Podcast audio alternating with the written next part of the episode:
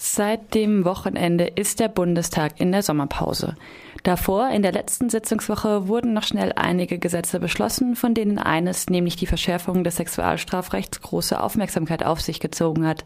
Viel weniger wurde über einen anderen Gesetzesentwurf der Regierungskoalition in den Medien berichtet, der sogenannte Entwurf eines Gesetzes zur Ausland-Ausland-Fernmeldeaufklärung hatte am vergangenen Freitag seine erste Beratung im Plenum.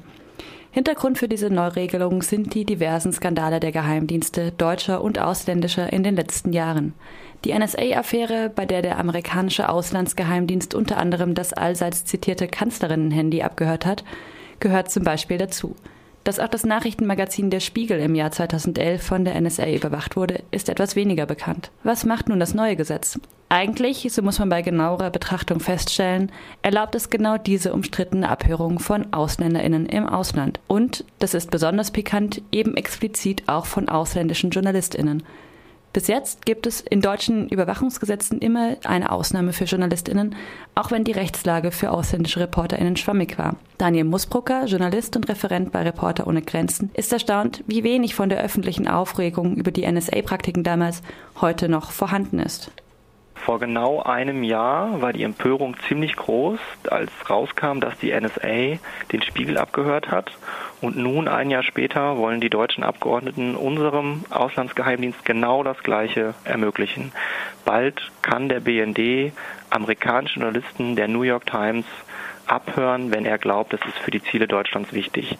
Und ähm, wir sehen aber daran, dass im Moment nicht so eine Empörung äh, über dieses Gesetz äh, entsteht, wie sie noch vor einem Jahr entstanden ist, dass wir uns langsam an Überwachung offenbar gewöhnen. Die Empörungsmöglichkeiten, um es mal so zu nennen, sind ähm, geringer geworden. Man gewöhnt sich daran, man passt sich an, man sagt, naja, Überwachung ist irgendwie so normal geworden, Digitalisierung geht nicht ohne Überwachung. Und das ist etwas, wo wir eben glauben, das kann nicht die Antwort sein. Also es muss möglich sein, in einer digitalen Welt zu leben, wo das Fernmeldegeheimnis, also der Schutz privater Kommunikation, noch ähm, einen, Wert hat und äh, man es nicht einfach opfert, weil man sagt, äh, wir können das vielleicht eh nicht äh, trennen oder wir, wir scheren uns darum gar nicht. Eigentlich sind die Ausnahmen vom Grundrecht des Fernmeldegeheimnisses im sogenannten G10-Gesetz geregelt. Teile davon, so will es die neue Vorlage, sollen nun in das BND-Gesetz übernommen werden. AusländerInnen aber, also Menschen, wie es so schön heißt, ohne Grundrechtsbezug, werden dementsprechend nicht mehr im gleichen Maße geschützt wie Deutsche. In den Worten von Reporter ohne Grenzen. Der Grundrechtsschutz wird abhängig von der Nationalität. Und das, obwohl das Bundesverfassungsgericht 1999 in einem Urteil erklärt hatte, der räumliche Schutzumfang des Fernmeldegeheimnisses ist nicht auf das Inland beschränkt. Dazu noch einmal Daniel Moosbrucker. Aus unserer Sicht hat das Urteil auf jeden Fall ähm, Bestand. Die Frage ist, warum der Gesetzgeber, also die Große Koalition, das Gesetz offenbar nicht beachtet hat. Also das ist die Fachwelt auch gerade ein bisschen ratlos, warum dieses äh, Urteil nicht eingeflossen ist in das neue BND-Gesetz. Aus unserer Sicht hat das Bestand und sollte auch weiter Bestand haben. Und man kann davon ausgehen, dass gegen das neue BND-Gesetz sollte es tatsächlich in dieser Form in Kraft treten, wird es mit Sicherheit Verfassungsbeschwerden geben und ähm, dann wird sich auch ein Schwerpunkt äh, der Kläger darauf richten, dass das Bundesverfassungsgericht eben, wie Sie schon gesagt haben, 1999 eben geurteilt hat, ähm, dass so eine Überwachung dann doch äh, eben keine reine Auslandsüberwachung ist.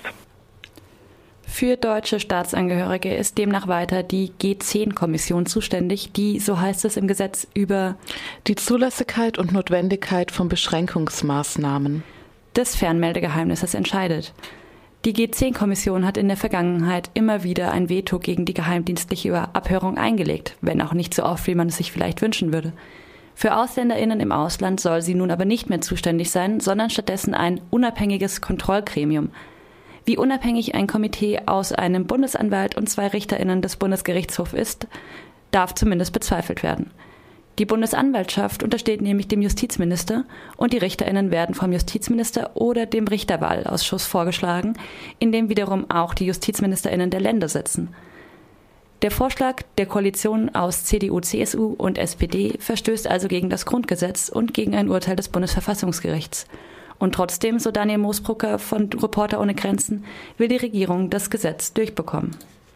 Die Gespräche, die ich jetzt äh, die letzte Woche in Berlin geführt habe, auf Seiten der Regierungsfraktionen, ist der Wunsch schon da, dieses Thema vom Tisch zu bekommen. Und es wird sehr schwierig, glaube ich, für uns als Organisation, da noch etwas äh, bewegen zu können. Wir sind aber nicht hoffnungslos, denn ich glaube, so viele reagieren realisieren jetzt gerade erst, äh, was da eigentlich passiert ist und dass da der Schutz für Journalisten rausgefallen ist der Duktus ist schon ganz klar, das ist ein gutes Gesetz und wir wollen das jetzt durchbekommen.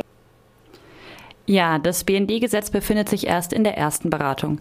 Aber angesichts der überwältigenden Mehrheit der Regierungskoalition und der kleinen Rumpfopposition in dieser Regierungsperiode wäre es nicht erstaunlich, wenn es im Kern bei dieser Vorlage bleibt. Welche Möglichkeiten sieht Daniel Moosbrucker auf den Gesetzgebungsprozess im Sinne eines Schutzes für JournalistInnen Einfluss zu nehmen? Was wir als Organisation natürlich vor allen Dingen machen und vorschlagen können, ist Öffentlichkeit herstellen. Also so, wenn sich Leute dafür interessieren, ähm, dann bekommen Politiker auch Druck und dann denken sie auch nochmal drüber nach. Im Moment ist es ganz klar so, dass dieses BND-Gesetz im Schatten äh, vieler anderer Gesetze, die gerade noch vor der Sommerpause durchgedrückt werden sollen, verabschiedet werden soll. Man nutzt auch die Fußball-EM, dass die Leute sich generell nicht so für Politik interessieren.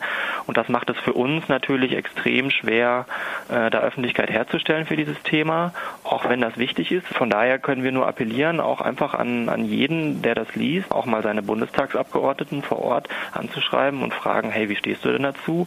Wirst du etwa dafür stimmen, dass äh, Journalisten im Ausland bald von deutschen Geheimdiensten äh, überwacht werden können? Das sind Dinge, die äh, am meisten helfen. Wenn die Abgeordneten merken, meine Wähler, die ziehen da nicht mit, äh, ist das wirklich so gut, was wir da vorhaben, dass man sie einfach ins Grübeln bringt.